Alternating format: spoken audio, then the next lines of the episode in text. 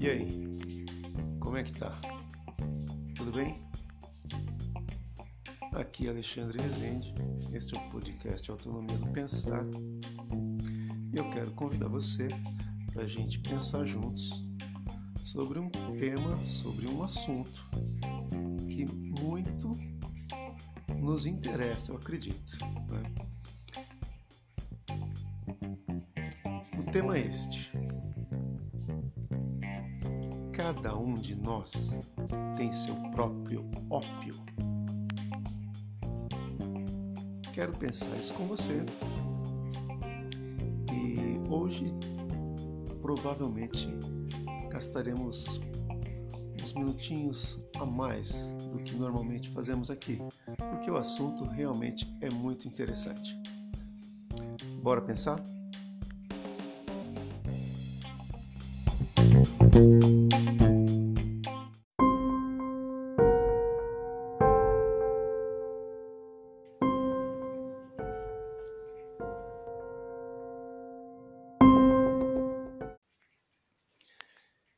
Inicialmente, uh, gostaria de esclarecer rapidamente né, o que seria o ópio, que é uma substância de uma planta na natureza, né, e da papoula, e ela tem o poder é, analgésico, né, e nós tivemos no século XIX basicamente duas guerras entre Inglaterra e China por causa do ópio.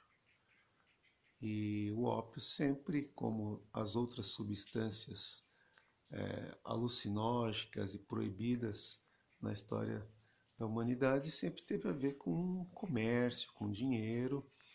E não foi diferente nesses dois episódios lá no século XIX, onde a Inglaterra tinha interesse no chá, na seda, na porcelana chinesa e os chineses ainda não tinham muito interesse em comprar aquilo que estava sendo produzido na segunda revolução industrial na Inglaterra. Então, uma das formas de poder controlar aquele mercado consumidor foi poder trazer ópio da Índia, né, que também é um grande mercado que a Inglaterra tinha interesse, e poder jogar ah, o ópio dentro da China, porque ele é uma droga alucinógena que causava uma sensação de alívio, né? E viciar os chineses fazia parte do projeto econômico do Império Britânico. Então, como pano de fundo para entender o que seria o ópio, é, foi essa pequena explicação e sucinta que dei. Né? Evidentemente que o podcast é, traz algumas informações de uma área ou de outra, sempre querendo despertar a curiosidade do, do ouvinte, para que possa ele mesmo né, fazer a sua pesquisa, a sua xeretice natural, né, para poder é, tirar suas próprias conclusões, porque essa seria essa seria a principal é, é, meta né, do podcast, que é criar paulatinamente, devagarzinho, de forma crescente, autonomia do pensar, né? o pensar autônomo, o máximo possível. Né? Agora, queria junto com você tentar de alguma maneira, dentro do possível, arrancar é, um, um tipo de pensamento moralista que possa atrapalhar a nossa análise, né? Porque tirar tudo é impossível. O moralismo social, o moralismo religioso, o moralismo é, dos bons costumes, ele está impresso nas nossas vidas desde que nascemos, através dos grupos que fizemos parte, essencialmente da família. E quando eu coloco aqui, cada um de nós tem seu próprio ópio, eu queria dar um passo na direção de que cada um de nós é, usa um tipo de anestésico, um tipo até de droga, que quando eu penso em tirar um pouco da moralidade, né, arrancar o máximo possível, é porque a gente é, não se coloque numa condição de que ah, o cara, o cidadão que usa um entorpecente legal, é, ele não é uma pessoa má. E o que usa um entorpecente ilegal é uma pessoa má. Tentar tirar essa, essa forma de olhar muito simplista para que a gente possa olhar para dentro da gente mesmo e de alguma forma poder ver o que que faz com que a gente tenha o nosso ópio de estimação. Então vamos pensar juntos. É, o nosso próprio ópio ele pode ser tanta coisa. Eu quero começar com as listas é, da modernidade, né? É, as redes sociais eu queria colocar como campeã, né, as campeãs da escolha do público geral, né, do que seria ópio, né? aquilo que a gente se apega um pouco para produzir prazer apenas para o prazer ou produzir prazer para aliviar a dor, né? A dor da alma, a dor do espírito, a dor da mente, a dor da consciência. Então, a escolha desse, dessa lista de supostos ópios, que seriam supostos analgésicos, né? que nos trariam dependência até e ofuscariam nossa capacidade de fazer análises melhoradas, usando a autonomia do pensar, é, variam com a faixa etária né? em que nós nos encontramos. Né? É, nós podemos ter álcool, como ópio, drogas, açúcar, pornografia, consumo de qualquer tipo de, de coisa, coisa barata, coisa cara, é, exercícios leves ou exercícios pesados, é, séries né, desses canais de streams, de, de de filmes, né? já que a televisão está em declínio, né? a gente assiste a série e a novela na hora que quer, não tem mais aquele aspecto folhetim das seis, das sete, das oito da noite. E nós também poderíamos elencar como ópios é, ou analgésicos é, discos mais é, menos frequentes, é, livros, é, teorias, é, personalidades, né? E a ideia de falar sobre isso aqui no neste episódio é porque é, nós parece que vivemos num tempo em que é, é proibido problematizar, né? Ah, não, não vem com esse assunto chato porque eu estou muito bem aqui eu tenho o meu próprio ópio aqui, e esse meu ópio é o meu fone de ouvido, que quando eu coloco esse fone de ouvido, todos os problemas desaparecem. Eu não escuto a voz de quem me aborrece, eu não escuto os ruídos que me aborrecem. Então, quando nós sossegamos a mente para pensar qual seria o meu ópio. Será que eu só tenho paz quando eu como um doce? Será que eu só tenho paz quando eu tomo um comprimido para dormir e apago sem que eu perceba? Será que eu só tenho paz quando eu estou com todas as contas pagas? Será que eu só tenho paz quando eu estou perto dos meus filhos? Será que os meus filhos não são meu ópio? São minha droga, meu passatempo, minha razão de existir?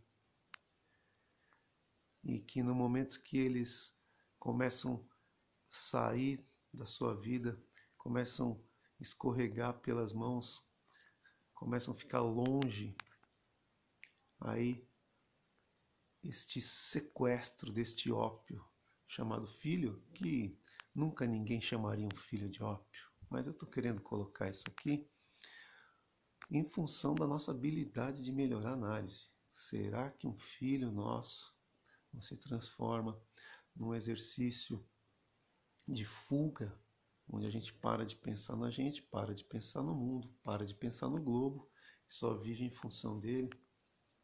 E quando acontece uma tragédia que você tem que ficar longe desse filho por um, um um trabalho ou um, uma separação, como é que faz? Aí esse ópio deixa de existir e dá lugar a outros ópios, a outros analgésicos.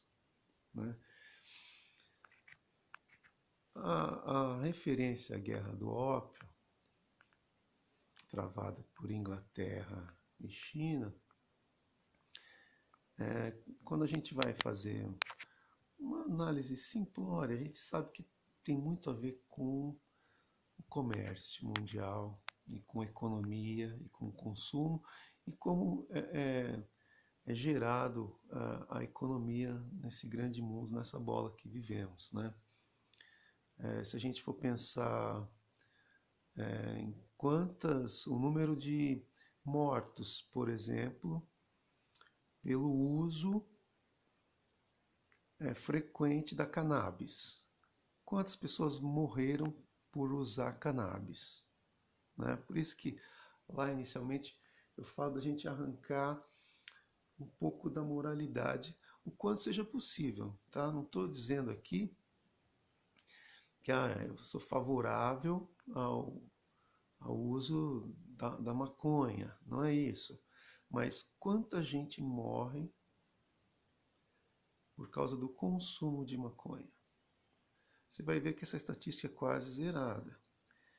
As pessoas morrem por causa do tráfico, por causa da violência, por causa da quebra da lei, que é consumir esse entorpecente, mas não pelo seu uso. Então, é, o interesse de quem será mantido se, ah, no caso da cannabis, fosse legalizado, como é na Califórnia, em alguns estados americanos, como é na Holanda. Que interesses seriam atacados se a cannabis hoje já traz estudos que ajuda a gente com Alzheimer, com mal de Parkinson e é um, sob orientação médica um, uma substância que tem muita é, é, eficácia em alguns tratamentos. Agora eu faço uma pausa aqui abrupta, gente. Este episódio não é para falar da cannabis. Esse episódio é para falar sobre a nossa capacidade de enxergar o que, que a gente usa como ópio, como entorpecente para atrapalhar a nossa análise. Né? Se é aquela breja ultragelada que a gente não consegue deixar de tomar porque ela é boa e pode estar o preço que for, né? É disso que eu estou falando, gente.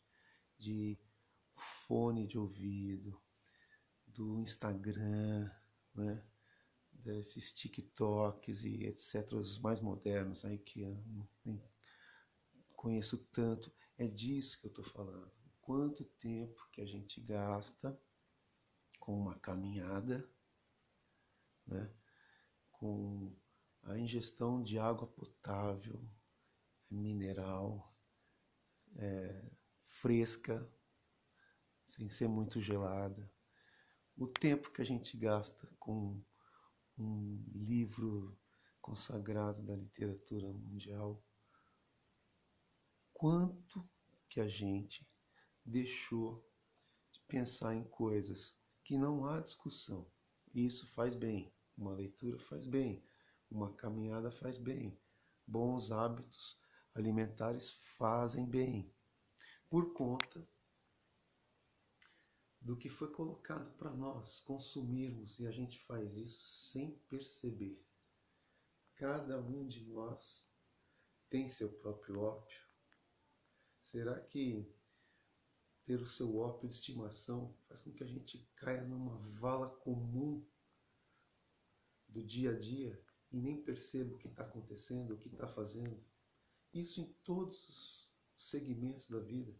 Existe um ópio do pensamento é, é, ideológico, político, de direita ou de esquerda, existe um ópio?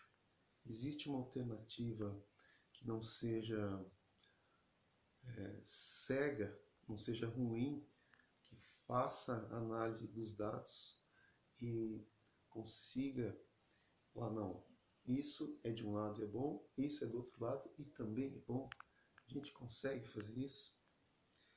Então, é, a, a, a capacidade de me fazer sentar aqui para poder dividir isso com você, ela, ela não é programada, ela não é programática.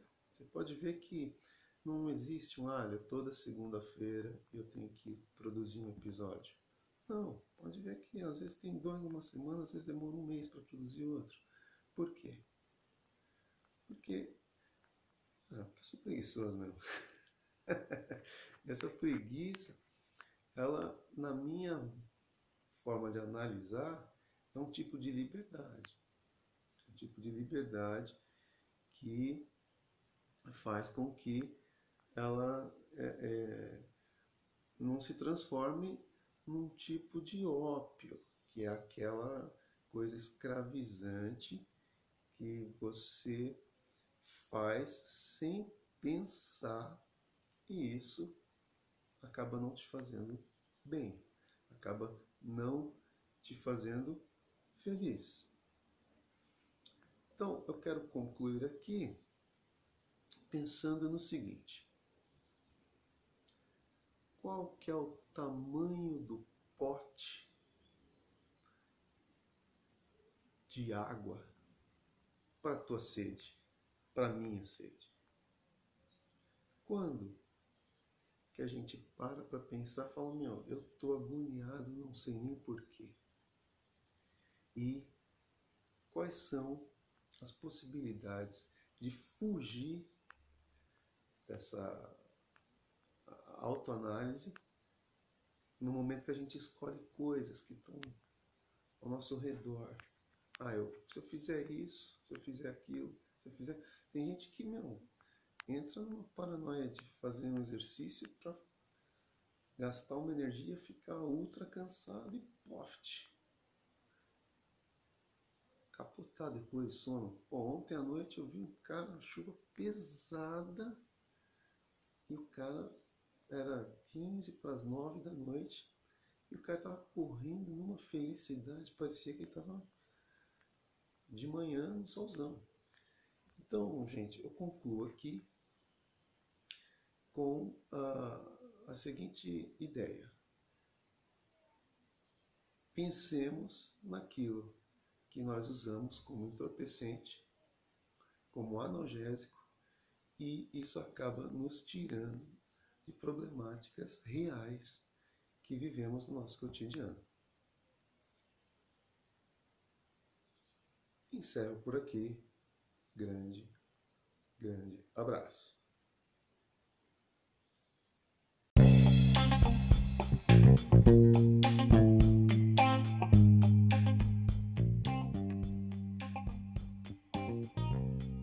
Aqui é Alexandre Rezende. Esse é o podcast Autonomia de Pensar. E mais do que das outras vezes, eu te agradeço pela paciência.